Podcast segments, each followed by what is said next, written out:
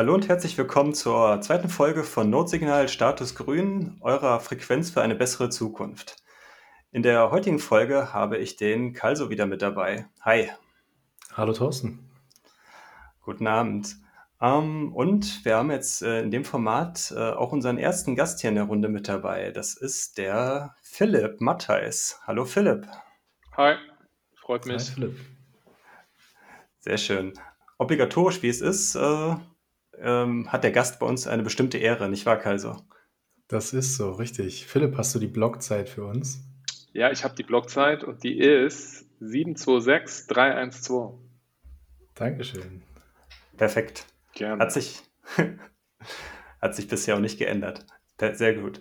Ja, wir sind bei der zweiten Folge von unserem, von diesem Format. Wir hatten ja in der ersten Folge über das Petrodollar-System ein wenig gesprochen. Da war ich ja mit dem Chris zusammen und wir hatten, das war ein reines äh, Gespräch, dass wir den Artikel von dem ähm, Alex Gladstein als Basis genommen haben und haben so ein bisschen so über die geopolitischen Auswirkungen des Petrodollars äh, ja, seit dem Zweiten Weltkrieg bis in die heutige Zeit gesprochen.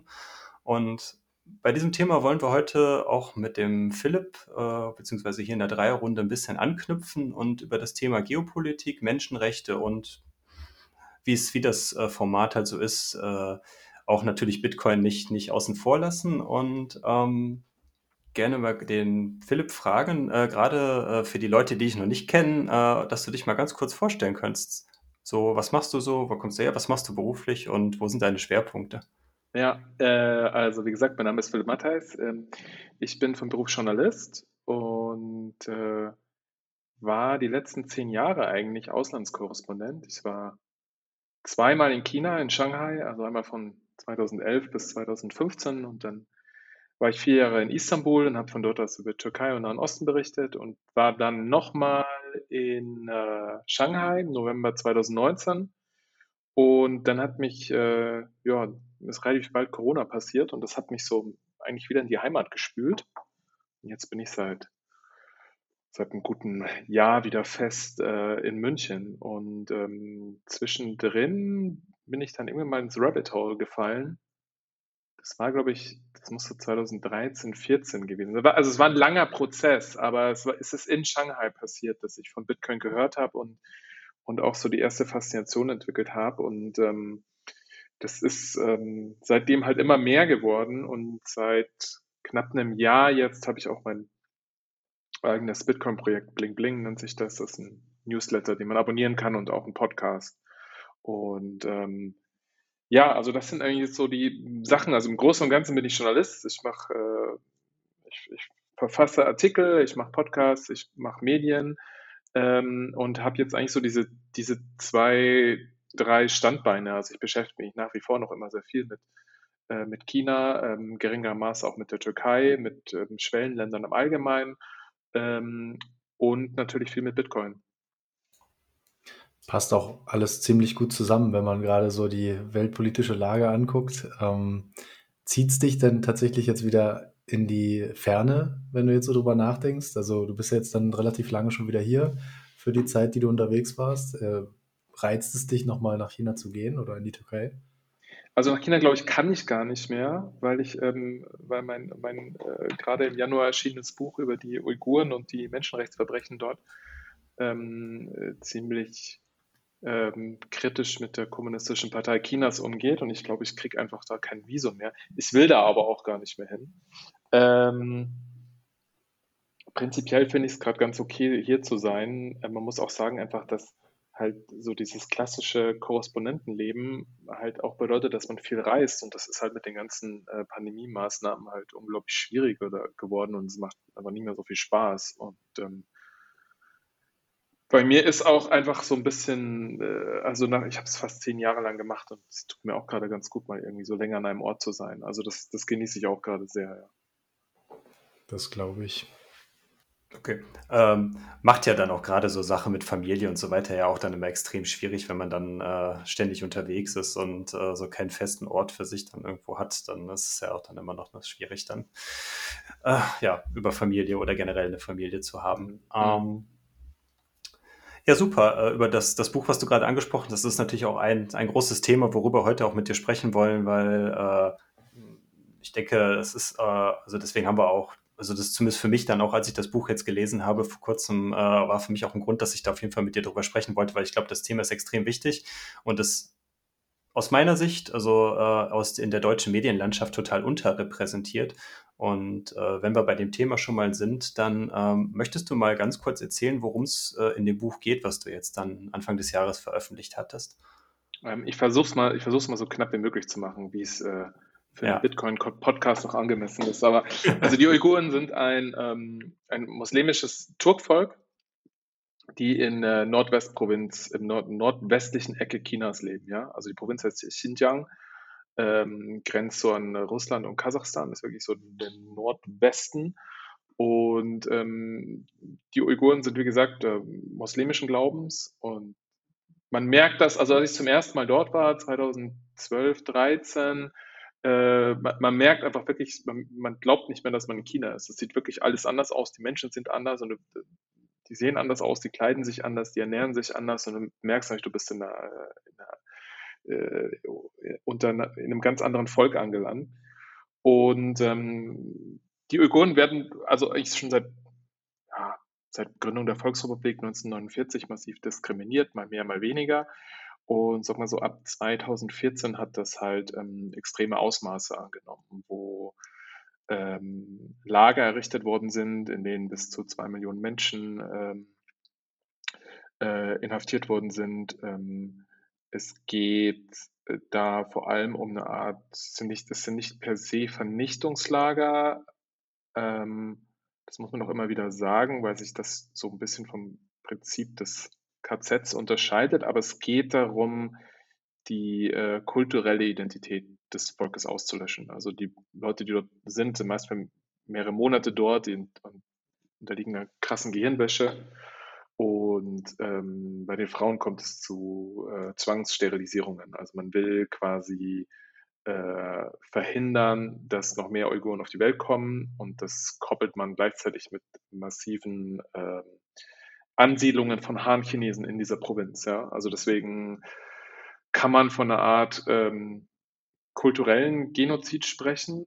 Und es gibt noch einen zweiten Aspekt des Ganzen, der äh, vielleicht auch uns äh, näher oder direkter betrifft. Und zwar ist das der der Überwachung, weil Xinjiang, die Provinz Xinjiang, auch so eine Art Labor ist für die Kommunistische Partei, Überwachungstechniken auszuprobieren, äh, sie dort zur Anwendung zu bringen. Also das heißt, mittlerweile ist die, sind fast alle Städte ähm, voll mit äh, Gesichtserkennungskameras, die so, also über Algorithmen sofort sehen, ob welcher Ethnie jemand angehört und die sollen sogar Emotionen lesen können. Also wenn jemand sehr verärgert ist, gehen irgendwie die Lampen hoch, weil der könnte ja vielleicht einen Terroranschlag äh, verüben. Und ähm, die Leute finden sich also in einer, in einer kompletten, äh, in so einer Art Freiluftgefängnis, kann man eigentlich sagen, wieder, ja? so, ein, so ein Hightech-Freiluftgefängnis. Und das sind schon ähm, Technologien, die dort eigentlich erprobt werden, die dann später im ganzen Land zur Anwendung kommen. Natürlich jetzt mit einem unter ein bisschen anderen Vorzeichen. Ja? Also ist dann nicht mehr jetzt dieses, diese, diese, diese, dem Ziel der, der Auslöschung eines Volkes, sondern da geht es dann um Sicherheit oder was ich, Kriminalitätsbekämpfung und so weiter und so weiter. Also so wie man das im Westen dann auch verkaufen würde, sollte es bei uns in diese Richtung gehen. Ja? Also das, da, da hat man dann nicht mehr das Gefühl, so, äh, das ist ein Gefängnis, sondern es geschieht so zum Wohle aller, dass äh, die Kontrolle ausgeweitet wird. Ja. Und ähm, zu der Frage vielleicht noch, warum man so wenig davon auch in, in, in Deutschland hört. Also es, glaube ich, hat, hat vielschichtig. Also das, der Hauptgrund ist, dass die KP natürlich versucht, diese ähm, äh, die Existenz dieser Lager zu bestreiten.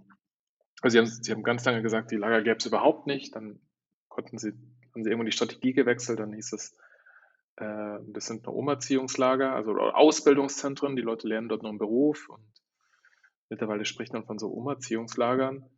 Ähm, und das ist für Journalisten unglaublich schwierig, dorthin zu kommen. Also du kannst zwar schon noch nach Xinjiang reisen, aber du kannst, äh, die Uiguren dort sind mittlerweile so eingeschüchtert, dass du eigentlich auch mit niemandem sprechen kannst, weil der Druck so enorm ist. Das heißt, man ist immer so auf Quellen von Leuten angewiesen, die es ins Ausland geschafft haben, also diese Lage überlebt haben und fliehen konnten, beziehungsweise den Pass bekommen haben. Das sind dann meist ethnische Kasachen, die, denen hat man dann eher einen Pass gegeben. Also, ähm, und dann wurde viel mit, mit viel mit Satellitenarbeitern, äh, Satellitenbildern und geleakten Dokumenten gearbeitet. Also das ist so, so, eine, so eine Art ähm, vielschichtiger Erkenntnisprozess, den man anwendet, um das rauszukriegen, was dort, äh, was dort geschieht, ja.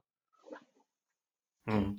Ja, da wird ja, also, also so wie ich da, was ich in deinem Buch ja entnommen habe, ist ja so, dass ja dann äh, die Ko Kommunistische Partei von China, da ja viel so dieses Framing, dass diese Terrorismusbekämpfung dann betreibt, dass da versucht wird, ähm, die Uiguren, die halt dann auch aufgrund jetzt der, äh, der terroristischen Vergangenheit ist im Nahen Osten, jetzt äh, 9-11 und ähnliche Sachen, dass, dass die Leute da dann so als Terroristen aufgrund der muslimischen Herkunft so stigmatisiert wurden, um da halt dann so dieses, äh, ja, wir müssen da ja was gegen tun, weil sowas da, was, was in den äh, Vereinigten Staaten von Amerika passiert ist, darf in China nicht passieren, dass wir jetzt hier unsere, äh, unsere Bevölkerung gefährden, oder?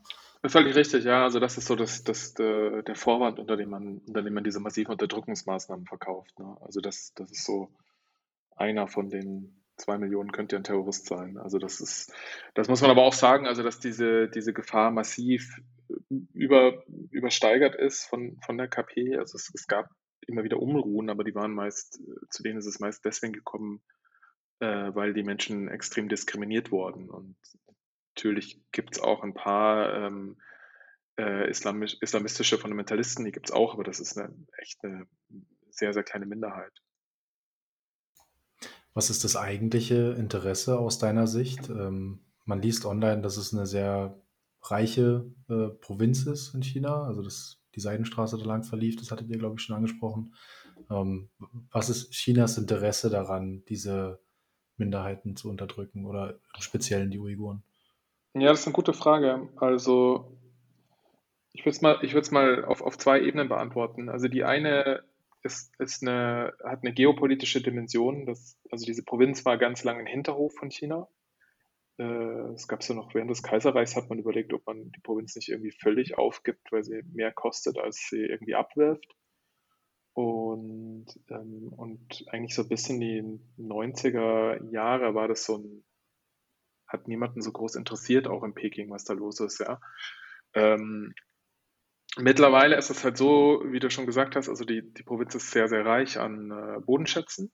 Also das ist so die, ähm, ja, so das Lager von China, also das, die Großteil der Erdöl, Kohle, Gasreserven, seltene Erden, dieses Zeug ist alles dort.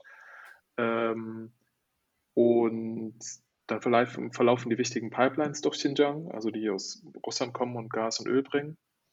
Ähm, und dann ist es so, dass dieses Konzept der neuen Seidenstraße, was so ungefähr auch zeitgleich mit, also dieses Konzept der neuen Seidenstraße wurde so 2014 von Xi Jinping entwickelt.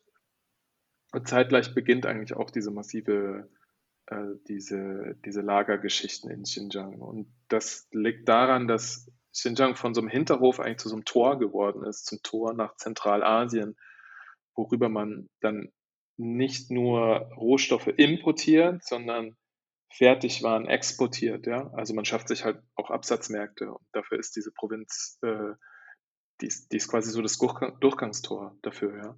Also das ist, ähm, das ist der wirtschaftliche Aspekt und ich glaube, der andere Aspekt, der sehr wichtig ist und der vielleicht auch für ganze Bitcoin-Geschichte auch wichtig ist, dass die KP prinzipiell ähm, über alles die Kontrolle behalten will.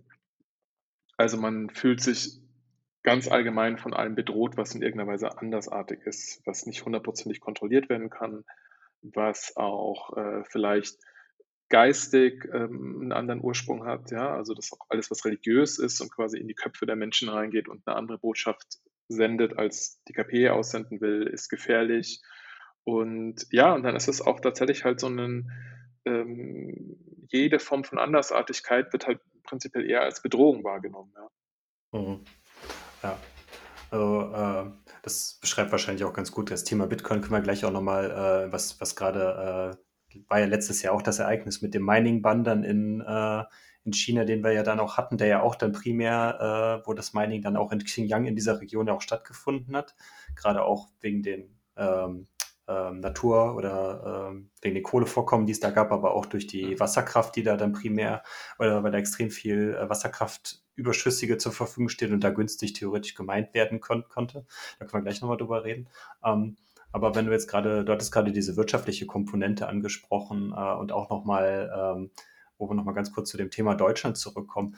Ähm, warum, warum tun sich denn dann, wenn, wenn dieses, das, was du gerade beschrieben hast, mit dieser Diskriminierung, Unterdrückung, kulturellen Genozid, wenn wir das, das so bezeichnen mhm. können, warum tun sich die westlichen Staaten oder sage ich mal die, die anderen Völker oder äh, Staaten dieser Welt so schwer damit, äh, das entsprechend zu benennen und zu verurteilen, aus deiner Sicht? Also weil es einfach äh, wirtschaftliche Abhängigkeiten sind, ja. Also das, ähm, das ist einfach Fakt. Also China ist der wichtigste Exportmarkt für Deutschland und ähm, einer der wichtigsten Wirtschaftspartner. Ich habe gerade jetzt die, den, die Tabelle nicht im Kopf und so, aber es ist schon, äh, ich glaube, nach den USA, es ist einfach das zweit, zweitwichtigste Land. Für die Autoindustrie ist es der wichtigste Absatzmarkt. Und ähm, da findet tatsächlich einfach viel Lobbyarbeit statt. Also das darf man auch nicht vergessen, die Autoindustrie ist halt noch einfach eine der mächtigsten Lobbys in Deutschland und die wirkt auf die, äh, wirkt auf die Politik ein. Mm, und dann glaube ich auch tatsächlich, dass, ich meine, wir sehen das jetzt eigentlich so ganz, äh, ganz, ganz drastisch auch mit, mit Russland und Ukraine so. Auf einmal ist es so völlig klar und nah und natürlich hat man auch da immer, gab es ja auch ganz lange Fraktionen, die eher für Verständigung mit, mit Putin plädiert haben, ja. Und ähm, den dann auch in seiner, in seiner Aggression oder so nicht, nicht so sehen wollten, wie er ist. Das findet sicherlich mit der, mit der KP auch statt. Also ich glaube auch, dass man, ich glaube, dass das da noch krasser stattfindet. Also man unterschätzt die KP in ihrem, äh, in ihrer, in ihrem Dominanzstreben massiv. Aber hinzu kommt, dass wir bei China, glaube ich, auch oft, erstmal ist es sehr weit weg. Das heißt, wir haben, wir fühlen uns nie so direkt bedroht. Ja? Also das ist jetzt so, mit dem Ukraine-Konflikt, wir fühlen uns alle direkt bedroht, weil wir erstmal, das ist halt wahnsinnig nah. Und, ähm, und dann so, so krass es klingt, aber ich, es macht schon was aus, wenn die Leute genauso ausschauen wie wir. Ja? Also das, äh, ich will das jetzt überhaupt nicht werten. Ich will nicht sagen, dass das gut oder schlecht ist. Also wir wollen, also ich, ich, ich kenne niemanden, der Rassist sein will, aber so, glaube schon, dass es unbewusst halt auf uns wirkt, wie Leute aussehen. Ja? Und wenn wir einfach Leute sehen, die ganz weit weg sind und ganz, ganz anders ausschauen als wir, dann glaube ich, kann ich mir schon noch vorstellen, dass unsere Empathiefähigkeiten sich da vielleicht ein, vielleicht ein bisschen verringern, auch was das angeht. Ja. Ähm, ja, und dann vielleicht noch letzter Punkt. Also ich glaube auch, dass die, ähm, dass die Chin das chinesische Regime äh, wesentlich smarter und raffinierter vorgeht. Also die, die Einflussnahme ist halt oft sehr, sehr verdeckt, sehr weich, sehr sanft ähm, und ähm, funktioniert auf einem, auf irgendwie auf einer, auf einem smarteren Ebene. Und allerletzter Punkt noch, also das habe ich oft in China halt gerade bei Wirtschaftsleuten erlebt. Ähm, man, viele Leute fühlen, also hegen auch so eine Bewunderung dafür. Die hegen so eine Bewunderung für diesen, für diese extreme Machbarkeit. So, ja, also das, da werden dann immer irgendwie die neuen Flughafen aufgezählt und die High-Speed-Trains und so weiter und alle sagen so mit Staunen und, und, und, und das wird dann so ein bisschen verklärt mit dem, ach ja, bei uns wird nur geredet, aber guck, die machen doch einfach, ist doch viel besser so. Und das ist auch so ein, steckt auch schon so in vielen Leuten drin, so eine, so eine, ähm, ja, mehr oder weniger offene Bewunderung für, für so diese, diese, diese, diese Machbarkeit, die die Politiker in China haben. Hm, das ist ein spannendes Thema, was du ansprichst. Ich fand, äh, zu Beginn der Pandemie hat man das sehr stark gemerkt, dass oft zitiert wurde, ja. wie wenig äh, Vorfälle gibt es denn in China und wieso kriegen die das so gut hin ja. und warum dauert das bei Stimmt. uns alles so lange? Die ganzen ja. Maßnahmen und wenn man jetzt überlegt, welche Maßnahmen hier getroffen wurden, kann jeder bewerten, wie er das möchte. Aber du hast auch schon angesprochen, dass in dieser Region dieses Social Credit System, so wird es ja, glaube ich, genannt, war, was dann pilotiert wird. Also anhand dieser Kameras dann geguckt wird, wer geht bei Rot über die Straße und der darf dann morgen den Bus nicht nutzen. Also, ja. dass, dass man so direkte Folgen von schlechtem Verhalten ähm, maßregelt, sage ich mal. Und ich weiß nicht, es, es wird ja hier auch viel argumentiert, dass, dass wir uns schon in solchen Situationen befinden. Aber ich glaube, wenn man sieht, was da wirklich passiert in den Ländern, ähm, was man jetzt auch gerade wieder sieht in der Ukraine, dann erdet einen das ganz schön. Ja, aber ich finde es also tatsächlich, also ich gebe dir völlig recht, aber also ich glaube auch, wir sind noch meilenweit davon entfernt, von dem, wie es in China läuft. Aber mir ging das auch so. Also gerade in der Pandemie fand ich das äh, in gewisser Weise erschreckend, wie man eigentlich nur ähm, so die Machbarkeit des chinesischen Systems, so diese, dieses, ah, guck mal, die schaffen das ja. Die, die schaffen ja Zero Covid. Ja, die stecken einfach drei Leute, äh, äh, Leute drei Wochen in Quarantäne. Ähm, dass, da, dass das so bewundert wird und dass man gleichzeitig so, also wenn man, man kann ja diese Rechnung aufmachen. Man kann ja sagen, okay, das, das läuft, also die, das Ergebnis, was da rauskommt, ist besser, aber man muss gleichzeitig ja dann die ganze Gleichung aufmachen und auf der Minusseite hast du einfach eine riesen Einschränkung für individuelle Freiheit, ja. Und das, also das ist persönlich, ist mir das immer, also mir, stinkt das wahnsinnig, auch in der deutschen Covid-Diskussion, ne, wie man mit der Pandemie umgeht. natürlich kannst du rein theoretisch kannst du schon das Land Covid-frei halten, zumindest für eine gewisse Zeit, indem, du halt auf individuelle Freiheiten total scheißt, ja.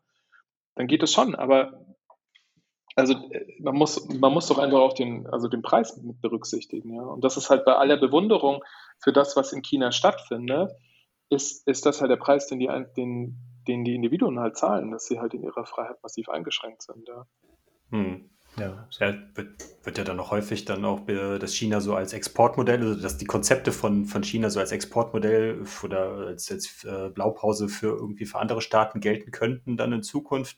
Äh, liegt vielleicht aber auch mitunter daran, dass man da genau diese Probleme hat, die du gerade angesprochen hast, dass man nur die positive Seite der Medaille sieht, aber aufgrund der Propaganda und der äh, Zensur, die dann auch dieses Jahr in China definitiv auch gibt, gerade jetzt was die äh, westlichen äh, Social-Media-Plattformen und was weiß ich was nicht alles äh, noch gibt, die negative Seite, die damit einhergeht, die wird ja dann auch in der westlichen Welt viel zu wenig dann auch diskutiert. Ne? Deswegen sieht man ja nur das Positive. Oh wow, die bauen einen Flughafen in einem halben Jahr und äh, Deutschland ja. braucht für einen Flughafen, der, äh, weiß ich nicht, zehn, der zehn Prozent von der Größe von dem Flughafen in Peking hat, dann elf Jahre oder wie lange sie für den BR ja. gebraucht ja. haben. Ne? Und das ist halt dieses Ungleichgewicht an äh, der Berichterstattung. Ja, und, ähm, und auch zum Thema Geld. Also das war so, ich glaube, der Grund, warum bei mir Bitcoin relativ schnell auf, ähm, mal so, auf so fruchtbaren geistigen Boden gefallen ist, war, weil ich, ich habe mich damals halt viel mit Kapitalverkehrskontrollen in China beschäftigt. Und damals äh, ging's, war das halt ein Riesenthema. Also die, die, das Gesetz ist, dass ein Chinese pro Jahr nicht mehr als 50.000 Dollar ähm, pro Nase außer Land bringen kann. Ja? Und jetzt gibt es halt immer mehr Leute, die halt viel Geld haben die wissen aber auch, wie, wie brüchig und ähm, wie unsicher der Rechtsstaat in China ist. Und natürlich sagen die so, hey, ich will mein, ich will mein Geld in Sicherheit bringen. Da sind bestimmt auch ein paar Kriminelle darunter, also weil das Land auch massiv korrupt ist. Aber jedenfalls war das so, ähm, war das damals halt so ein ähm, 2013, 14 ein, ein Riesenthema. Da, haben, da ging das noch viel über Macau. Also da in Macau gibt es so riesen Casinos und dann sind die immer da sind da immer chinesische Reisegruppen hingefahren und haben dann halt ihr Geld verzockt und oder wenn sie was gewonnen haben oder den Teil, den sie halt nicht verloren haben, haben sie sich dann in Dollar auszahlen lassen und dann hatten sie das Geld quasi vorbei an den Kapitalverkehrskontrollen gebracht. Und dann kam, dann kam damals so 2013, 14 Bitcoin und dann ähm, hieß es halt relativ schnell, naja, das benutzen halt reiche Chinesen, um, um ihr Vermögen bringen. Ja. Und und das war ein, ein Grund, äh, warum, ich, warum, ich, warum mir das damals relativ schnell klar wurde, warum das einen Nutzen hat. Ja. Das sind aber so Sachen, da kommst du nicht drauf, wenn du in Deutschland lebst oder wenn du im Westen lebst, weil du hast das Problem nicht. Du hast wahrscheinlich zwar auch nicht 50.000 Dollar, aber das ist halt auch nicht, das ist überhaupt keine Frage. Natürlich kannst du relativ easy 50.000 äh, nach Frankreich überweisen und auch in die USA. Äh, noch dazu haben wir aber auch gar nicht so ähm, die Notwendigkeit zu sagen, wir müssen, wir müssen unser Geld vor, vor dem Zugriff des Staates in Sicherheit bringen. Das machen halt, also bei uns wird das zumindest so geframed, dass das immer nur Kriminelle sind, aber es sind natürlich auch oft Kriminelle, ja, die dann hier, keine Ahnung, hier, hm. Geld in die Schweiz bringen oder sowas, ja. Ja, absolut. Sieht man jetzt ja gerade auch jetzt in der Ukraine, äh, bei dem Ukraine-Konflikt auch, dass jetzt so diese zwei Seiten aufgemacht Auf der einen Seite, äh, äh, weiß nicht, ob wir nachher noch Zeit haben, da auch nochmal kurz drüber zu sprechen, aber haben wir auf der einen Seite dann die, das, weiß ich nicht, Flüchtlinge äh, oder jetzt Leute, die jetzt vor dem Krieg fliehen wollen, dann äh, mit Bitcoin oder mit, mit wie auch immer, irgendwelchen ähm, Kryptowährungen, aber bleiben wir mal bei Bitcoin, die Möglichkeit haben, dann ihr Vermögen zu, also quasi zumindest nicht mit nichts aus dem Land zu fliehen. Äh, und auf der anderen Seite wird jetzt dann vom EU-Parlament dann hier geframed, ja, wir, wir müssen hier die schnell die äh, Mika-Richtlinie verabschieden, weil äh, Terrorismusfinanzierung und äh, wir müssen Putin ja den, den Hahn abdrehen, damit er damit sich nicht äh, weiter seine Kriegsmaschinerie finanziert. Also das ist ja auch dieses Framing, was dann halt auch, in, was man theoretisch in zwei Richtungen fahren könnte. Aber hier in Deutschland oder in der westlichen Welt findet ja primär dieses Negative statt und man sieht nicht die positiven Aspekte, die, äh, die ja trotzdem auch mit Bitcoin einhergehen. Es ist letztlich ganz, es ist letztlich wie auch wie bei Covid. Also natürlich kannst du mit, mit maximalen Verboten und maximaler Sicherheit und maximalen Einschränkungen kannst du natürlich immer ein bestimmtes Ergebnis sehr schnell erreichen, ja. Also äh, klar, kannst du mal sagen, wir verbieten alles, äh, wir führen CBDCs ein, verbieten Goldbesitz, verbieten Bitcoin. Wow, und dann haben wir niemand mehr, der, äh, der, der irgendwie Geld wäscht oder sowas, oder hast das Problem zumindest eingegrenzt. Aber was man immer nicht auf dem Schirm hat bei solchen Debatten und ich glaube auch tatsächlich, dass vielen Politikern das nicht klar ist. Die, die sehen dann den anderen Fall nicht. Die sehen nicht den äh, Flüchtling, der sein Geld außer Land bringen möchte. Die sehen aber zum Beispiel auch nicht, also jetzt kommen wir zur Türkei, ja. Türkei war, war, hat, war ein ganz anderer Use Case für Bitcoin. Also da ging es nicht so sehr um Kapitalverkehrskontrollen, aber da ging es definitiv um Schutz vor Inflation. Und ähm, wenn, wenn man wenn man hier sagt, hey, der Erdogan hat eine, hat eine Inflation produziert von 50 Prozent, die Leute kaufen sich jetzt Bitcoin, um ihr Geld aus dem Land zu bringen oder in Sicherheit zu bringen, dann kriegst du erstmal viel Verständnis, ja. Aber wenn du, aber wenn du selbst sagst, ich bin Deutscher und ich finde die äh, Politik der Europäischen, Europäischen Zentralbank scheiße und die verursachen eine riesen Inflation, ich will mein Geld in Sicherheit bringen, dann, dann auf einmal ist das Verständnis weg, ja dann heißt es so, äh, nö, ähm, das ist für äh, Geldwäsche und so weiter und die Politik macht es schon richtig.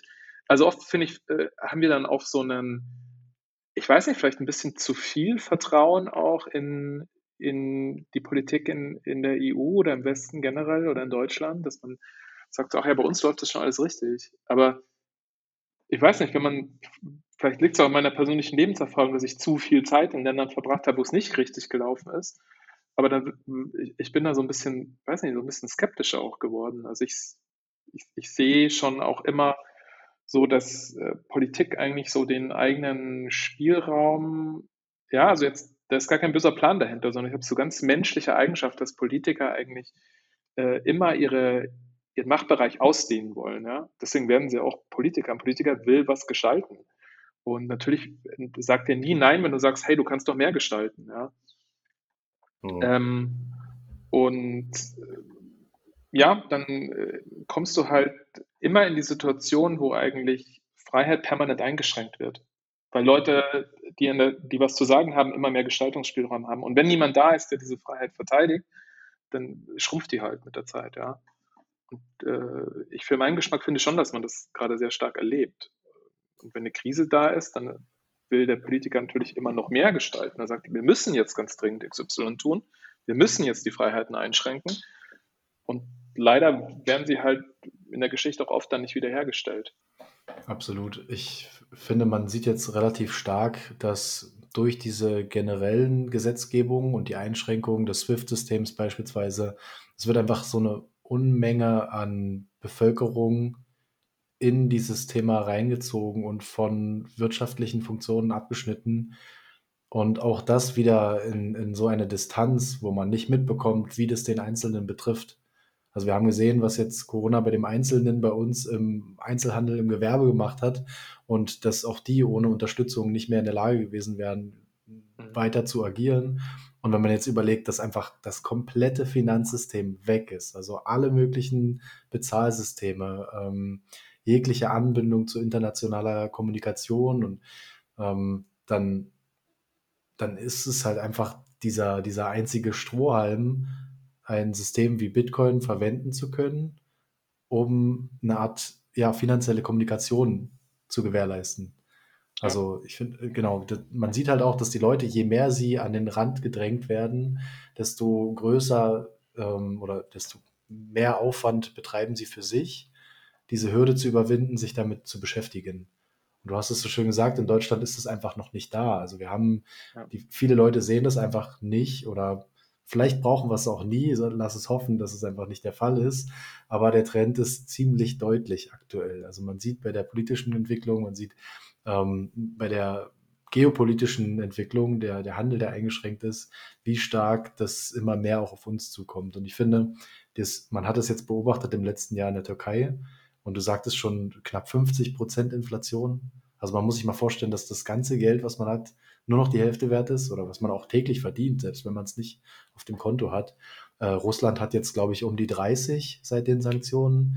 Mhm. Und wenn man bei uns die Benzinpreise sieht, ich meine, es, es fängt an. Sicherlich sind es keine 30 Prozent, es sind keine 50, aber es fängt an und wahrscheinlich sind wir vor den USA auf einem höheren Wert. Also Vermute ich auch, ja, absolut. Und es stimmt auch, wie du sagst, also äh, man wünscht sich ja, dass man es überhaupt nicht nötig hätte. Das ist ja der bessere Zustand, ja. Ähm, aber man sieht, glaube ich, immer mehr, dass es, dass es nötig wird. Und, und für mich ist auch dieses, also man kann ja auch jetzt die Ukraine-Krise so einfach so als, sagen wir mal, so Empathie-Anschub nehmen und, und, sich überlegen, hey, was würde ich jetzt machen, wenn ich jetzt in Kiew wäre und, und, oder auf der Flucht wäre, ja. Ähm, und das ist, glaube ich, schon einfach ein völlig natürlicher Instinkt zu sagen, ja, ich, ich packe halt so viel Geld, wie ich habe oder am besten alles und, ähm, und bringe das halt in Sicherheit. Und es ist halt einfach tatsächlich so, der, der sicherste Weg, dein Vermögen gerade zu transferieren, ist Bitcoin, ja. Also du kannst auch Gold nehmen, aber dann musst du aufpassen, dass es, keine Ahnung, also in der Grenzkontrolle zum Beispiel wirst du schon ein Problem haben, weil auch Gold darfst du auch noch bis 10.000 Euro, glaube ich, ein- und ausführen. Mhm. Bargeld ebenfalls. Dann musst du es irgendwie verstecken. Dann sehen Leute, dass du Kohle hast. Dann bist du leichter ausgeraubt und so. Das sind ja alles so Sachen, die über die muss man sich glücklicherweise in Deutschland äh, keine Gedanken machen und hoffentlich bleibt es auch so. Aber man, ich finde, um, um auch Bitcoin global besser zu verstehen, äh, hilft es sehr, sich einfach mal so das Gedankenexperiment zu machen. Was, was würde ich jetzt tun, wenn äh, Krieg wäre, wenn ich fliehen müsste? Ja. Ja, absolut. Und das, das war auch eigentlich so ein bisschen auch nochmal der Hintergrund hier für dieses Format, was, was wir machen wollten. Wir wollten halt primär einen, äh, einen, einen Blickwinkel auf Themen bekommen, die halt jetzt weniger so von der Technik-Seite, okay, Bitcoin ist ganz toll, Tritra, Troller und so weiter. Wir wollten einfach alltägliche Situationen halt oder, oder Situationen äh, beschreiben, die halt jetzt weniger was mit Bitcoin primär zu tun haben, aber sekundär, okay, das könnte ja voll, äh, könnte mir in dem Fall ja dann jetzt, wie du es gerade beschrieben hast, wenn ich wirklich jetzt in der Situation wäre, ich müsste jetzt außer Landes kommen, könnte mir das dann zumindest dann die Möglichkeit geben, in dem Land, wo ich hingeflogen äh, geflohen bin, dann eine, mir eine neue Existenz aufzubauen oder irgendwie sowas. Absolut. Und, ja. müsst, und müsste, ja. müsste, genau, müsste nicht wie jetzt vielleicht, wie es vor dem Zweiten Weltkrieg oder sonst irgendwann halt war, äh, wo die Leute dann halt mittellos dann immer äh, in die neuen Länder gekommen sind. Also die Möglichkeit haben wir jetzt ja durch Bitcoin seit 13 Jahren. Absolut, ja. Und auch nochmal, also Thema Uiguren, das war halt auch, ähm, eigentlich zieht sich doch alle äh, Einzelschicksale durch, dass deren Bankvermögen früher oder später konfisziert wurde, ja. Und die einfach überhaupt keine Möglichkeit mehr hatten, da irgendwie ranzukommen. Ne? Mhm. Ähm, ja. Also das ist schon, äh, ja, wie sagt man, Empowerment oder halt einfach ähm, es, es ist eine Stärkung der Individualrechte, auf jeden Fall. Also weil du dein Vermögen einfach den Zugriff von einer zentralen, zentralen Macht äh, entziehen kannst. Ja.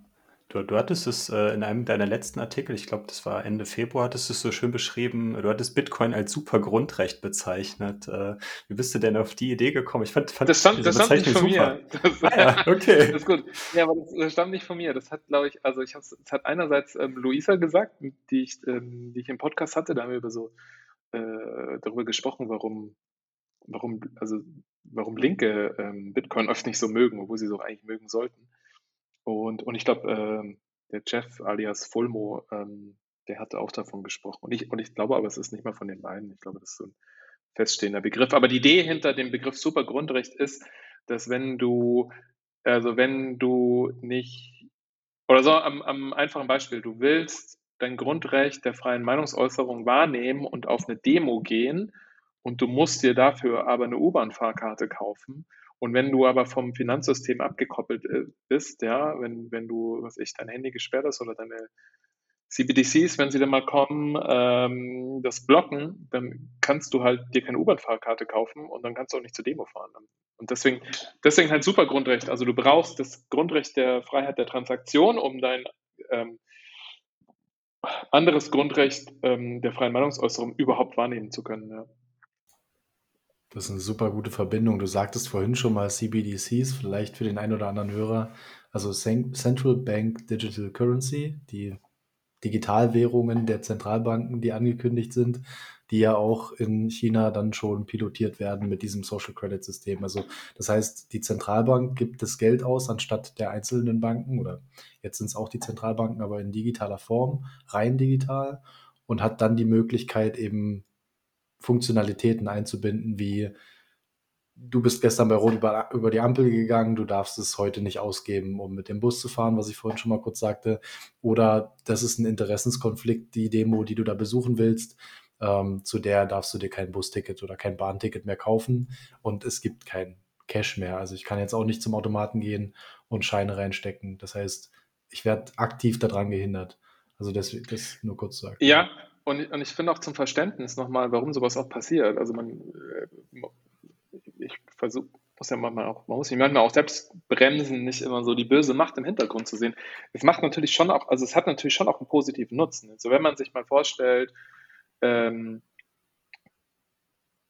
Beispiel USA, ja, wo du Millionen von Leuten hast, die massiv überschuldet sind von Studienkrediten und du willst über, du willst irgendwie diese Überschuldung loswerden, ohne dass ähm, die die Schulden abschreiben müssen und die Banken pleite gehen und du willst einfach auch nicht Helikoptergeld auf der ganzen Bevölkerung verteilen, sondern du willst direkt denen sagen, ihr kriegt 50 Prozent eurer Studienkredite jetzt erlassen, dann kannst du das halt feintunen, ja, oder? Also CBDCs kann, kannst du halt quasi programmierbares Geld schaffen, was nur eine bestimmte Bevölkerungsgruppe zur richtigen Zeit irgendwie erlangt. Oder du sagst, du hast äh, der Autoindustrie geht's gerade äh, voll schlecht. Oder nehmen wir, nehmen wir die Lastwagen, äh, Last, Lastenfahrradindustrie und sie wollen jetzt alle, sie sollen jetzt alle Lastenfahrrad kaufen. Dann gibst du jedem irgendwie 1000 Euro auf sein Handy und das darfst du nur zum Last, Lastenfahrrad äh, kaufen benutzen, ja. Ich meine, das ist nicht alles total schlecht daran. Man darf halt, aber es ist wie bei allen Sachen auch, wenn du eine äh, wenn du großes Vertrauen in die Regierung hast und du hast eine demokratisch legitimierte Regierung, dann hast du als Wähler im Prinzip ja Einfluss auf diese Politik und dann ist es vielleicht auch nicht der Teufel per se, aber man darf halt nie vergessen, es setzt immer ein großes Vertrauen in die Regierung voraus, ja. Und in, äh, in Staaten, in denen du keine demokratische Legitimierung hast, können, können mit CBDCs halt einfach auch Sachen gemacht werden, die überhaupt nicht cool sind. Also du kannst halt dann eben 10 Millionen Uiguren daran hindern, äh, die Provinz zu verlassen, weil sie sich kein Zugticket kaufen können. Ja? Also das ist jetzt schon eigentlich der Fall. Und das wird über CBDCs nochmal leichter werden, ja.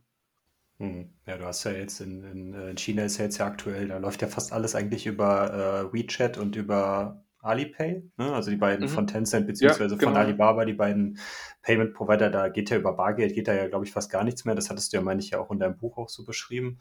Und dass diese beiden Unternehmen natürlich stark dann auch von der kommunistischen Partei beeinflusst werden und generell ja auch alle, alle Unternehmen, die aus China selber kommen, äh, ja, stark im Einflussbereich der kommunistischen Partei stehen, äh, ist ja, sollte jetzt ja mittlerweile auch schon irgendwie klar geworden sein mhm. und dass da ja dann auch ganz schnell Zensur stattfinden kann.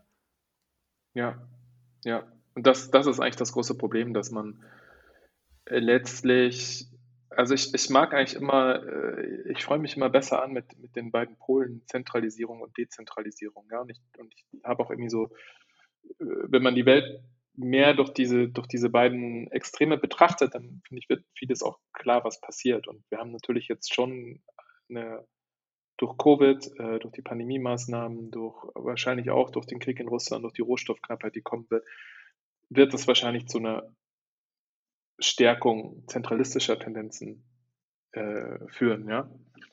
Und ähm, ähm, ich, ich bin halt äh, Dezentralist. Also ich finde halt ähm, dezentrale äh, Regierungsformen und dezentrale Organisationsformen halte ich meistens für besser als, als zentralistische, weil sie einfach äh, schneller, äh, freier und kreativer reagieren können. Ja? Und zentralistische Strukturen eigentlich immer zu einer sehr großen Machtkonzentration führen und dann steigt einfach die Wahrscheinlichkeit für den Missbrauch der Macht. Ja?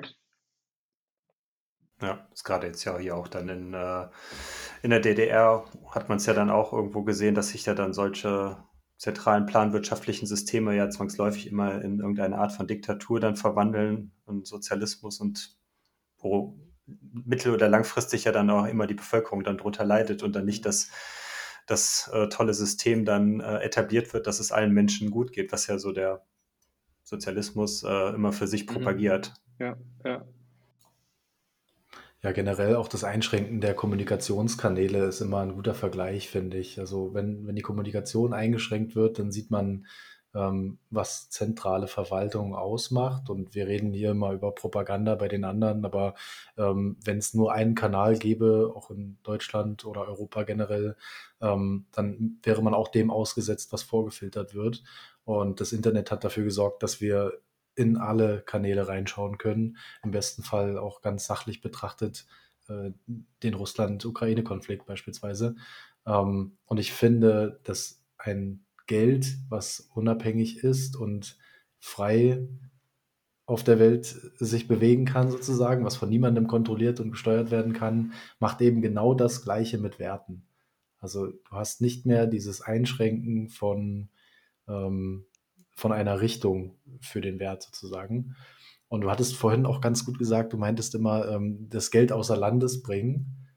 Ich finde, das Spannende beim Thema Bitcoin ist das, dass du, du bringst es ja nicht wirklich außer Land, so wie du es jetzt in die Schweiz bringst, äh, wie man das kennt, wenn Leute Geld irgendwo äh, äh, Offshore-Konten haben, sondern ähm, ja, du, du kaufst Bitcoin und in dem Moment ist es ist es im Internet, ist es im Cyberspace und, und überall auf der Welt verfügbar. Und das macht es so spannend, ne? dass man, mhm. egal wo man ist, du kannst es wieder abrufen und du hast einfach so einen großen, so, so einen Freiheitsaspekt da dran. Und das schafft nur ein dezentrales System. Ja. Mhm. Ja, ja. Das ist vielleicht jetzt auch dann, wenn wir jetzt gerade schon von dem Thema reden, das ist so ein ähm, äh, bei dem Thema so Zensur noch mal kurz bleiben. Wir hatten jetzt ja auch in Kanada, was auch ein bisschen meines Erachtens, also zumindest ist es mir so vorgekommen, dass das in den westlichen Medien auch ein bisschen unterrepräsentiert, zumindest bei uns in Deutschland war, das Thema mit der, mit den Truckern, die dann da sich gegen, auch wieder gegen die Corona-Maßnahmen, aber wie auch immer, die haben es zumindest da dann äh, gegen, ähm, gegen demonstriert und ähm, da gab es ja dann auch die, diese Spendenkampagne von GoFundMe, die es ja dann war, die dann, wo dann im Legacy-Finanzsystem dann, ich glaube, 9 Millionen Dollar oder US-Dollar oder äh, kanadische Dollar waren es, die dann da gesammelt wurden. Und dann wurde von der Regierung ja dann gesagt, äh, nö, das ist Terrorismusfinanzierung, äh, ihr dürft, ihr habt keinen Zugriff dann auf das Geld. Und das war ja dann auch ganz spannend, dass da ja dann dieser Switch dann auch ganz schnell dann wieder zu diesem zensurresistenten System Bitcoin dann gekommen ist. Ähm, kannst du ein bisschen noch was dazu zu sagen, wie das dann, also was, was, wie Bitcoin da funktioniert hat? Also insgesamt fand ich es ein mega interessanter sozusagen Use Case oder Test für Bitcoin. Ähm, ich sehe es, ich sehe es tatsächlich ein bisschen vielschichtig. Also, aber es, es zeigt, es finde ich, es zeigt, zeigt super gut die Chancen, aber auch die Grenzen von Bitcoin auf. Also erstmal, ähm, klar, ich fand, also es geht überhaupt nicht darum, ob man diesen Trucker Kon äh, Protest gut finden oder nicht. Aber es geht darum, dass sie ein Recht hatten zu demonstrieren und dass sie ein Recht hatten, Geld einzusammeln. Und wenn dann GoFundMe einfach die Gelder sperrt, ähm, das ist natürlich Wahnsinn. Ich habe ich hab das ja in einer meiner Newsletter-Ausgabe mal gesagt, so versuchst dir einfach mal andersrum vorzustellen. Versuch dir vorzustellen, wir haben eine Mitte-Rechts-Regierung in Deutschland.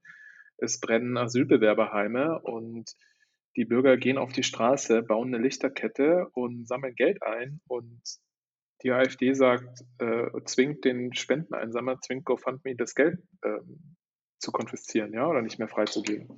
Also das finde ich, ich fand es schon also hochkritisch eigentlich. Ähm, okay, und dann war es und dann war es halt super spannend oder super schön, dass so schnell ähm, es eine Bitcoin-Spendenkampagne äh, gab dafür, wo, wo man dann eigentlich so einen riesen Use Case aufgezeigt hat. Ich fand es manchmal auch so, ähm, ich finde es einerseits immer so ein bisschen gefährlich, wenn Bitcoin zu schnell äh, mit sowas in die Medien kommt, weil weil ich denke mir immer so, Bitcoin muss immer erst noch so ein bisschen wachsen, bevor man so Politiker zu sehr aufschreckt, bevor die dann zu schnell sagen: „Okay, jetzt müssen wir was tun dagegen“, ja? Und und weil das Beispiel hat natürlich auch gezeigt, was du tun kannst, was ein Staat gegen, äh, Bitcoin tun kann. Und ich glaube, das wird auch mehr kommen. Du kannst halt einfach die Off-and-On-Ramps halt schließen, ja? Also, das geschieht ja jetzt schon immer mehr. Ich hatte irgendwann mal 'ne ich hatte irgendwann mal irgendwie, äh, was bei Binance, glaube ich, was verkauft und hatte das dann irgendwie an meine an meine Bank, äh, über überweisen lassen und dann kam sofort ein Anruf von der Bank, meinte so: „Wo kommt das Geld her? Sorry, vom Binance. Ah, das dürfen wir ja nicht annehmen. Tut uns furchtbar leid.“ Also, Sachen passieren ja jetzt schon so, dass diese Off-and-On-Ramps halt immer stärker kontrolliert werden. Und natürlich ist es, äh, ist es denkbar, dass die irgendwann komplett geschlossen werden. Und, und das kann natürlich passieren und das würde, glaube ich, Bitcoin auch erstmal wahnsinnig äh, wehtun. Und dann kommt es, glaube ich, darauf an, wie viel El Salvadors auf der Welt es dann schon gibt, wenn das passiert, ja. Also wenn du halt dann, äh, weil, also du kannst ja, du hast, du kannst ja das Bitcoin-Netzwerk, du kannst es ja nicht per se nicht angreifen, du kannst es ja nicht kaputt machen, aber du kannst natürlich sagen, du schließt die Tore in die, in die Fiat-Welt. Und wenn du eine Million in Bitcoin hast und du hast sonst nichts und du kannst das nicht ausgeben, äh, dann hast du schon ein Problem, so, ja. Ähm, aber wenn, wenn, wenn das Ganze halt bis dahin, wenn das passiert, und ich glaube, es wird irgendwann passieren, also zumindest in der EU, glaube ich, wird es passieren, ähm, wenn, wenn es dann soweit ist, dass du, äh, was ich, die USA oder doch ganz viele andere Länder auf der Welt sagen, ja, komm zu uns und du kannst ein Haus kaufen dafür, ähm, dann ist es tatsächlich wirklich nicht mehr, nicht mehr zerstörbar. Hm. Ja, das aber ich glaube, ja, es ist, also es ist, es, ich finde es so, es gibt den Angriffsvektor, aber es hängt, es hängt so mit, mit der Zeit zusammen auch, wie schnell das Netzwerk wachsen wird und wie viel, äh, wie viel, wie viel Adoption es weltweit geben wird. Ja, absolut. was ich gerade nur ganz kurz sagen wollte, das, was du gerade gut angesprochen hast mit El Salvador, klar, das ist dann so die Adoption auf staatlicher Ebene, dass es da halt immer noch so Inseln irgendwo dann auf der Welt gibt oder diese besagten Bitcoin-Zitadellen, die ja viel zitiert werden, wo man dann im Zweifelsfall sein, seine Bitcoins dann noch ausgegeben bekommt. Äh, aber auf der anderen Seite ist es ja dann für viele Menschen, gerade jetzt auch für uns, die sich mit dem Thema beschäftigen, ja auch eine individuelle Entscheidung. Persönlich, okay, wenn ich was für dich tue, ich nehme auch Bitcoin an, also kein Problem. Also ich, wir müssen jetzt nicht, äh, ja. jetzt, wenn, wenn, äh, wenn, wenn du, Philipp und ich, wenn wir beide jetzt dann äh, zusammen irgendwas machen wollen, äh, wir müssen nicht über das Fiat-System gehen, wir können uns auch komplett äh, über Bitcoin unsere Werte hin und her schieben und äh, Stimmt, ja. dann äh, ist uns dann eigentlich egal, ob wir dann von den, äh, jetzt zumindest und uns persönlich dann von diesen äh, Fiat-Rams dann ausgeschlossen werden, in diesem Moment zumindest dann. Ja. Das ist, glaube ich, auch ein wichtiger Aspekt, der, den man auch so bewusst sein, dass man so eine Gedanke, äh, dass man sich da, dass einfach eine persönliche Entscheidung ist und dass man nicht so, ja, das, nee, der Staat hat das verboten, dann, äh, dann kann ich das ja gar nicht nutzen. Was soll ich denn jetzt tun? Ja, also diese ja und, und je, also je schneller das Netzwerk wächst, umso ähm, um, umso wahrscheinlicher wird das werden, ja. Also ich glaube, wenn man, wenn man vor, was ich, vor sechs Jahren oder sowas die auf den On-Ramps geschlossen hätte, dann wird es Bitcoin in der Form wahrscheinlich so nicht mehr geben, ja, wenn man das global gemacht hätte. Aber ähm, so glaube ich, also bin ich recht optimistisch, dass es so den, den Regulierungssturm ähm, überstehen wird. Und dann muss man natürlich auch sagen, ich meine, Verbot ist das eine, aber das ist ja auch vom Spektrum der Regulierungen, also am, am absolut äußersten Ende. Und man, ich weiß gar nicht, bei wem ich es letztens gelesen habe, Roll Pell oder was, auch vielleicht auch Nikolaus Jürich, egal. Jedenfalls, eine gewisse Form von Regulierung ähm, wird ja für Bitcoin positiv sein.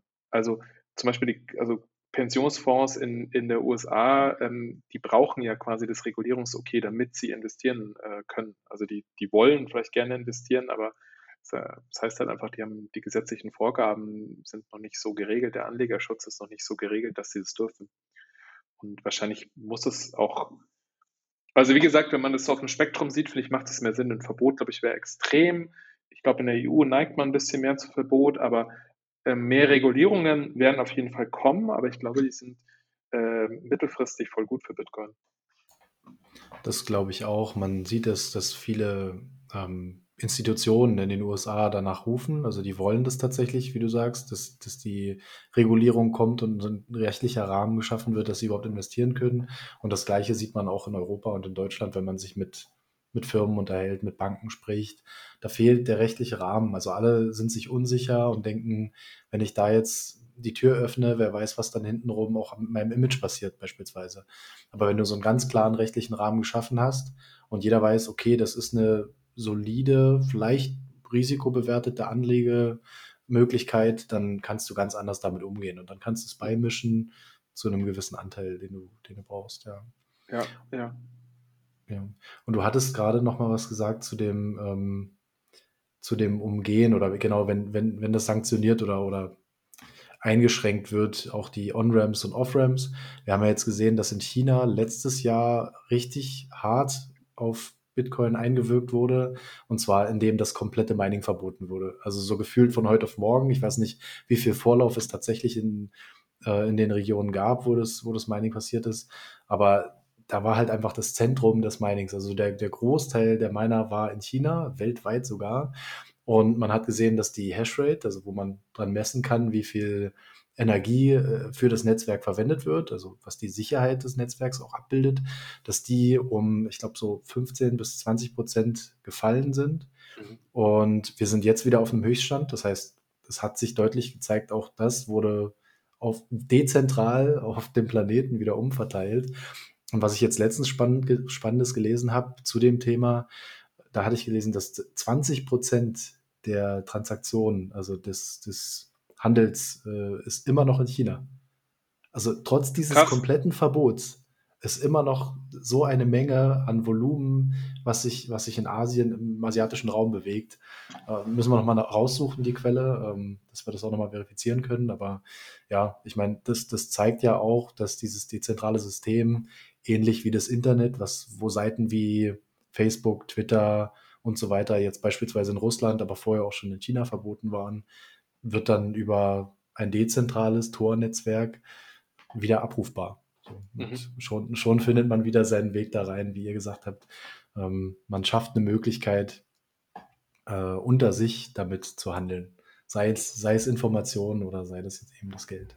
Das finde ja. ich einen ganz, ganz guten Punkt, den du gerade angesprochen hast, als wir, als wir über das Thema vor zwei Wochen hier der Wert der Freiheit gesprochen haben. Und da hatten wir ja dann das, über das Thema Value for Value, zwar ein bisschen anderer Kontext, aber die, die Situation ist ähnlich. Da hatten wir ja das gesagt, sobald es eine Information und Bitcoin ist nichts anderes eigentlich als eine Information, die irgendwo äh, abgespeichert wird oder übertragen wird. Sobald die Information es wert ist, äh, verteilt zu werden oder geteilt mit anderen Menschen zu werden, kann die, kann die Restriktion nur noch so groß oder die Sperren so groß sein, die, es, es wird Leute geben, die diese Sperren umgehen werden. Und das Gleiche, finde ich, trifft ja dann auch, dann auch auf die Menschen in China zu, die halt ein Interesse daran haben, wir wollen Werte außer Landes bringen, wir wollen irgendwie äh, ja, die Familie abgesichert sehen oder wie auch immer. Ne? Die Leute haben ja ein Interesse daran, dass, äh, dass Bitcoin für sie funktioniert. Und deswegen werden auch Wege gefunden, dass, äh, dass Bitcoin für sie auch weiterhin funktioniert. Und das ist, glaube ich, auch eine schöne Analogie, die ich da jetzt noch so, die mir gerade in dem ja. Zusammenhang eingefallen ist. Und, und zum Mining fällt mir natürlich auch noch ein, ich meine,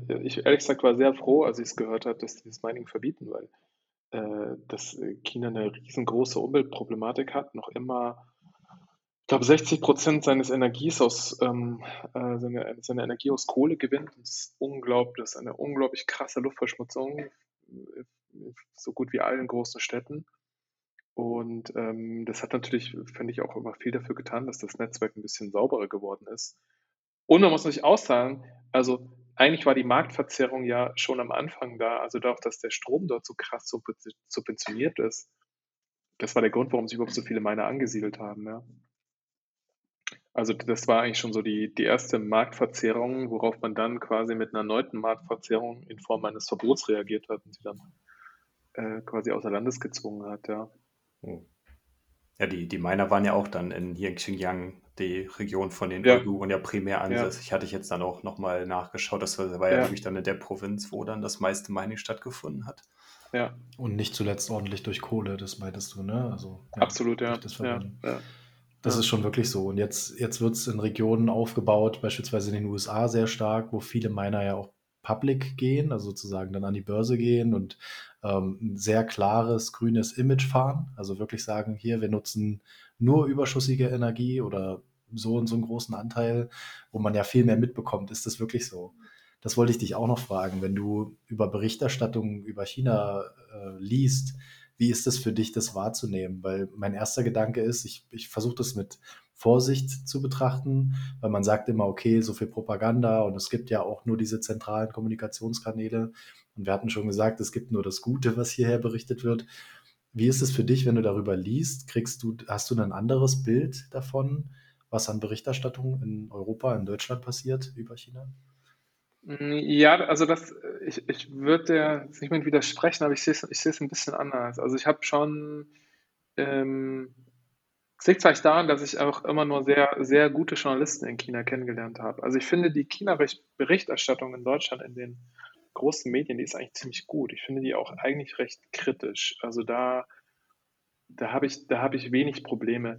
Ähm, ich sehe es eher so, was die Ausgewogenheit betrifft, ist das Problem, dass die Journalisten so ein bisschen ähm, auf, ähm, wie sagt man, äh, so ein bisschen auf, auf einsamer Stelle sind, weil die Journalisten sind die einzigen, die irgendwas Kritisches berichten und wir müssen, wir mussten uns immer, also wir mussten uns immer eigentlich blöd anreden lassen von irgendwelchen Wirtschaftsvertretern, ähm, die halt in Shanghai oder in der Nähe von Shanghai ihre Werke haben, sau viel Geld verdienen, ein Werk nach dem anderen eröffnen und ab und zu mal in Shanghai auf eine Cocktailparty gehen und, und über das Land staunen. Und wenn die dann Journalisten treffen, sagen sie, ihr berichtet immer nur das Negative, ihr berichtet immer über die Tibeter und über die Uiguren, aber guckt dir das mal an, hier, hier geht es doch allen super. Und, ähm, und dann musstest du denen immer so erklären, so, hey, aber das ist nicht mein Job als Journalist, die Jubelmeldungen zu verbreiten, weil das macht ihr schon, das machen die Pressemeldungen von der, der großen Unternehmen, der DAX-Konzerne, das, das macht die Partei selber und äh, oft, leider zu oft auch unsere Politiker. Also ähm, ich, finde, ich, ich finde tatsächlich, dass die äh, Berichterstattung über China in den deutschen Medien eigentlich recht gut ist. Ich finde schon, dass sie ein recht, recht gutes Gesamtbild des Landes gibt. Man muss natürlich schon sagen, auch, um das jetzt so ein bisschen ähm, auszubalancieren, das Problem ist halt auch, du hast, also das ist halt ein Riesenland und du hast dafür echt sehr, sehr wenig Journalisten. Also ich glaube, ich habe die Zahl jetzt nicht mehr im Kopf, aber ich glaube, in Israel gibt es mehr deutsche Korrespondenten als in China. Ich, ich glaube sogar dreimal so viele oder so. Es ist irgend so ein, irgend so ein krasses Ungleichgewicht, ja. Und ähm, sind, also es sind echt nicht viele, was eigentlich, was an den Chinesen auch liegt, weil die sehr wenig, sehr wenig Journalistenvisa vergeben. Sehr schwierig, eins zu bekommen. Und ähm, in meisten Ländern hast du auch irgendwie freie Journalisten, die halt ähm, dort das arbeiten. Das geht in China nicht. Also du musst immer offiziell akkreditiert sein. Ähm, und dann sitzen, dann sitzen wir halt meistens in, also in Shanghai oder in Peking und seit neuestem gibt es auch so ein paar in Shenzhen, die da so ein bisschen über neue Tech-Entwicklungen berichten. Aber bist du halt in den großen Städten an der Ostküste und natürlich ist das Land halt nochmal ganz anders und, und du fährst da schon manchmal hin, aber das verschiebt natürlich die Perspektive auch oft so ein bisschen, ja. Und dann muss man sagen, dass halt die, äh, dass die KP halt schon sehr viel unternimmt, ähm, äh, den Leuten das zu zeigen, was, äh, was sie ihnen zeigen wollen. Ja? Also das ist, das ist schon eine, eine krasse Herausforderung dort. Hm. Ja, das ist halt, äh, Xinjiang ist halt da wahrscheinlich dann noch von Peking oder von den Ostküstenstaaten halt so weit dann wieder weg, dann, dass man da ja wenig von von, von mitbekommt dann irgendwo dann. Ja, normalerweise, wenn du ein Korrespondent fährt da vielleicht einmal im halben Jahr oder lass es alle drei Monate sein, für, hin für eine Woche oder sowas und dann, ja, dann muss er gucken. Also, eine Zeit lang wurde man immer verfolgt, man hatte dann so eine Mann-zu-Mann-Deckung und mittlerweile hat das so, hat das so ein bisschen, ist das so ein bisschen von der, von der Technologie übernommen worden. Also mittlerweile sind es halt mhm. Kameras, aber jeder, die wissen halt immer ganz genau, wo du bist, ja. Und wenn du an den falschen Ort gehst, kommen sofort wieder zehn zehn Männchen aus allen Ecken und versuchen dich da wegzutreiben. Ähm, das, äh, das, ist, das ist schon schwierig. Ich ja. glaube, das kann man sich so, wenn man das gar selber noch nie miterlebt hat, überhaupt so als West Westeuropäer überhaupt nicht vorstellen. Irgendwie so diese Gängelung dann oder diese ständige mhm. Überwachung. Also ich zumindest für meinen Fall nicht. Ja. Gut. Ähm, Ansonsten, äh, ich weiß nicht, Katja, hast du noch eine Frage? Ansonsten können wir gleich noch mal äh, noch ein bisschen was über dein neuestes Projekt, was du jetzt auch seit Anfang des Jahres gestartet hast, deinen Podcast noch mal kurz sprechen. Nee, sehr gerne. Ja. Dann Genau, dann äh, machen wir das. Dann schließen wir jetzt das Thema, äh, die negativen, die ganzen negativen Themen, über die wir jetzt gesprochen haben, ab. Wir reden mal über was Positives. Und äh, genau, äh, ja, Philipp, du hattest ja jetzt auch, äh, ich glaube, Ende Januar auch äh, fast zeitgleich mit deinem Buch, was du veröffentlicht hast, auch einen eigenen Podcast gestartet, neben deinem Blog, Newsletter. Ja, genau. Also es ist eigentlich, eigentlich habe ich nur, sag mal, so einen Kanal hinzugenommen. Also Bling Bling gibt es jetzt schon seit knapp über einem Jahr. Ich glaube, ich habe so äh, Dezember letzten Jahres gestartet. Und eigentlich war es tatsächlich so, ihr kennt es bestimmt auch, so dass man, wenn man immer nach dem äh, dritten Bier hat, man alle seine Freunde nur noch mit Bitcoin voll gequatscht. Und, äh, und irgendwann habe ich gedacht, so, ich muss das mal kanalisieren und habe dann den Newsletter angefangen, einfach nur so ein bisschen für Freunde, aber dann ist es immer größer geworden und gleichzeitig hat sich aber auch so diese, diese deutsche Bitcoin-Szene so krass entwickelt und hat sich, ich habe mich dann immer mehr vernetzt und tue ich ja jetzt gerade mit euch auch und ähm, dann ist das Projekt immer mehr gewachsen und jetzt ist es so, hm, was ist es so? Ich weiß nicht, fast schon ein Halbtagsjob. Kommt immer so drauf an. Also manchen Wochen ähm, ist richtig viel und manche sind dann auch so ein bisschen ruhiger, aber es ist nach wie vor, dass ich immer ähm, Bling Bling immer am Freitag erscheint, entweder mit einem Podcast oder mit so einer Art Essay. Und genau, und seit Januar sind es halt auch immer öfter auch äh, Podcasts. Und ich versuche immer, ähm, ja, mein, also der Claim ist ja ein Newsletter über Bitcoin, Geld und Freiheit. Ähm, ähm, ich, ich, also es dreht sich natürlich sehr viel über Bitcoin, aber das liegt vor allem auch daran, dass ich glaube, dass es so eine der spannendsten Innovationen der Finanzgeschichte ist, die wir gerade, ähm, die wir gerade erleben. Und ähm, ja, und ich glaube auch, dass es einfach sehr viel mit Freiheit zu tun hat. Und äh, ja, darüber haben wir ja zu lange gesprochen, warum, warum Bitcoin auch Freiheit ist, was die Freiheit der Transaktion vielleicht ein super Grundrecht ist und weil es einfach das Individuum ähm, in eine machtvollere Position bringt gegenüber zentralistischen Organisationen. Und, und das ist so ein bisschen die Brille, mit der ich ähm, bei Bling Bling die Welt angucke, ja. Und ich komme dann immer wieder auf Bitcoin. Manchmal komme ich auch auf Gold. Also ich bin, ich bin nicht einer von denen, die sagen, äh, entweder Gold oder Bitcoin. Und ich finde auch diesen, diesen, diesen Streit zwischen den Coinern und den Goldbugs finde ich immer so ein bisschen schade eigentlich, weil ich finde, eigentlich sitzen so, alle, sitzen so beide im selben Boot. Ähm, deswegen versuche ich da mal so ein bisschen so eine, äh, so eine Brücke zu schlagen, ja, und nicht das, nicht das eine gegen das andere auszuspielen. Ich finde so beides hat so seine Berechtigung. Ja, ja, die, die, die teilen sich ja viel von der Philosophie, teilen sich ja eigentlich beide, ja, absolut. beide ja, Lager. Genau. Also. Ja, ja. Also man kann jetzt höchstens noch sagen, ja, die sind, ihr seid halt so ein bisschen älter und Bitcoin ist besser als Gold, weil, aber die, ähm, ich finde so die, die, die, die ideologischen Wurzeln sind, sind ja die gleichen. Und dann muss ich einfach sagen, dass ich halt insgesamt einfach so, ich interessiere mich, seit ich ein Kind bin, für Finanzmärkte. Ich finde Finanzmärkte prinzipiell einfach spannend. Ich finde spannend, was, äh, was so, äh, was Emotionen mit einer Masse machen, wo sich das hinentwickelt. Ich finde es spannend, dass man manche Sachen sehen kann und dann kann man aber ganz viele Sachen auch wieder überhaupt nicht prognostizieren. Und dieses, dieses, sagen wir, dieses Spannungsfeld zwischen Ordnung und Chaos finde ich, finde ich wahnsinnig äh, faszinierend, ja. Das bringt es ziemlich gut auf den Punkt. Also das, das beschreibt ziemlich gut, wie man, wie man die Märkte so wahrnimmt, wenn man sich anfängt, damit zu beschäftigen. Habe ich in der Form noch nicht gehört. Ja, ich habe ich hab einmal eine Ausgabe auch drüber gemacht, da habe ich das versucht so zusammenzufassen, aber es ist so, ich denke mir das auch immer so, also als ganz praktischer Tipp so für, für ein Depot, ja, wenn du, wenn du maximale Ordnung willst, dann bedeutet es auch so null Risiko. Dann weißt du halt ganz genau, du kriegst halt eine Performance von, ich weiß nicht, was dir halt so ein Anlageberater auf der Bank halt verspricht. Vielleicht so knapp über Inflation. Wird heute auch schon schwierig, aber was er dir vor fünf Jahren angeboten hat, sagen wir mal so. Und dann hast du halt maximale Ordnung. Und, und das andere Extrem ist so, wenn du maximal Chaos gehst, dann kaufst du halt irgendwie nur äh, Tesla-Aktien oder, oder irgendwie, vielleicht auch Bitcoin. Weil Bitcoin hat schon auch ein krass chaotisches Element, wenn man sich die.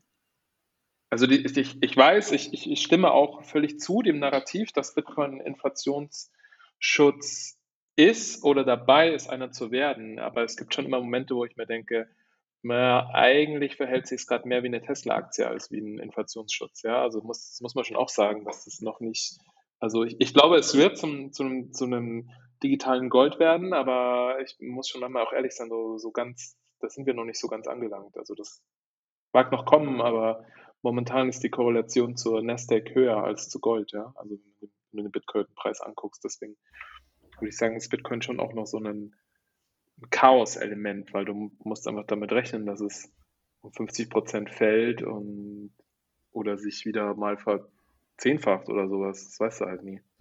Ja, zumindest solange man Bitcoin in Fiat denominiert. Ne? Unter der Voraussetzung ja. ist es natürlich volatil. Dann. Ja. Ne? Aber wenn man irgendwann dann an diesem Punkt angekommen ist, äh, wo ja viele Bitcoiner das für sich schon gesagt haben, ein Bitcoin bleibt ein Bitcoin, egal wie volatil es ist, dann äh, für die verändert sich dann nicht, je nachdem, wie man, wie man auf die Welt schaut. Ob das jetzt die richtige Antwort für einen persönlich ist, das muss, glaube ich, jeder für sich selber entscheiden. Ja, absolut. Ah. Ja, ja, ja. Ja, Philipp, du hast einen ziemlich spannenden Aspekt reingebracht vorhin, als du gesagt hast, man muss auch die Schwierigkeiten betrachten. Und du hast gesagt, wenn ich eine Million in Bitcoin habe und die jetzt hier gerade nicht ausgeben kann, dann hungere ich trotzdem. Also so ganz äh, übertragen gesagt. Ich finde, es ist eine schöne, ein schöner Betrachtungswinkel, auch mal raus aus der Bubble und äh, in die aktuelle was, Situation der ja, Entwicklung. Weißt du, was, was ich glaube ich auch mal, äh, was, was, was das vielleicht ganz gut erklärt und was manchmal so auf Twitter so, ähm, so zu hart, so, so Grabenkämpfen führt. Also ich glaube halt, es hat so ein bisschen was mit deiner Altersstruktur zu tun, ja. Also wenn du Anfang 20 bist oder Ende 20 und du hast irgendwie 5000 Euro gespart und du weißt, du hast einen Job und äh, du hast noch was vor im Leben und du wirst auch noch was erreichen, hey, warum sollst du nicht 5000 Euro äh, komplett in Bitcoin stecken, ja, und dir nebenbei noch einen, einen Dollar-Cost-Averaging-Plan für 200 Euro im Monat machen? Hey, daran ist nichts falsch so. Das ist total cool. Aber wenn jetzt der N20er zu einem 50-Jährigen geht und sagt, hey, du musst das auch so machen, weil das ist am geilsten, ähm, dann, dann stimmt das so nicht. Weil wenn du, sagen wir mal, du hast dir, du hast 20 Jahre gearbeitet und hast dir 200.000 Euro zusammengespart, dann willst du das nicht alles in Bitcoin stecken. Das ist dir einfach zu riskant, ja.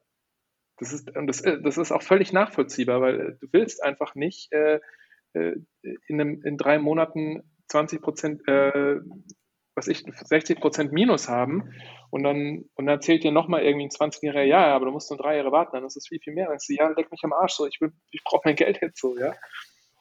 Also ich glaube, ähm, ich glaube, das, das, darf man auch nicht vergessen, so, das ist halt, ähm, also Bitcoin ist unglaublich faszinierend und, und geil und ich, ich rate auch jedem, egal wie alt er ist, ein bisschen was in Bitcoin zu stecken, aber ich glaube, die, die Summe, wie viel das ist, hängt, ähm, hängt einfach auch sehr stark von der eigenen Lebenssituation ab. Und ich glaube, es hat auch viel mit dem Alter zu tun. Also je nachdem, wie man sonst abgesichert ist und wie man sonst, was man sonst sofort im Leben, äh, macht es nicht immer Sinn, all in zu gehen und alles in Bitcoin zu stecken, ja. Ja, sehr schöne Schlussworte von meiner Sicht. Äh, wie sagt man so schön, get, get, get rid of zero oder so quasi, solange man mehr als null Bitcoin oder Satoshis hält, alles gut. Ja, Und, ja, ja. Genau. Ähm, ja, ähm, Philipp, möchtest du noch irgendwas äh, noch zum Abschluss sagen? Ansonsten würde ich jetzt dann, äh, dann super, denke ich, dann haben wir es geschafft für heute. Nö, hat super Spaß gemacht. Waren, waren tolle Fragen. Und ähm, falls es, ihr schreibt es eh in die Show Notes, aber ich sage es auch nochmal, mein Newsletter könnt ihr abonnieren unter blingbling.substack.com. Ja. Und die Freitagsausgabe ist immer kostenlos und ja, die landet dann Post, im Postfach. Wo findet man dich sonst? Unter Twitter, aber das ist wahrscheinlich auch. Twitter, äh, Twitter Philipp Matthijs, genau. Super. Verlinken wir auch alles. Cool. Super, perfekt. Ja, dann vielen Dank, äh, Philipp, auch an dich und äh, ja, auch Kalso, danke, dass du auch dabei warst. Und ähm, kann, kann ich nur sagen, äh, folgt uns und bewertet uns bei Twitter, Spotify, wo auch immer. Ähm, und äh, ja, focus on the signal, not on the noise. Und bis dahin, ciao, ciao. Ciao. Ciao.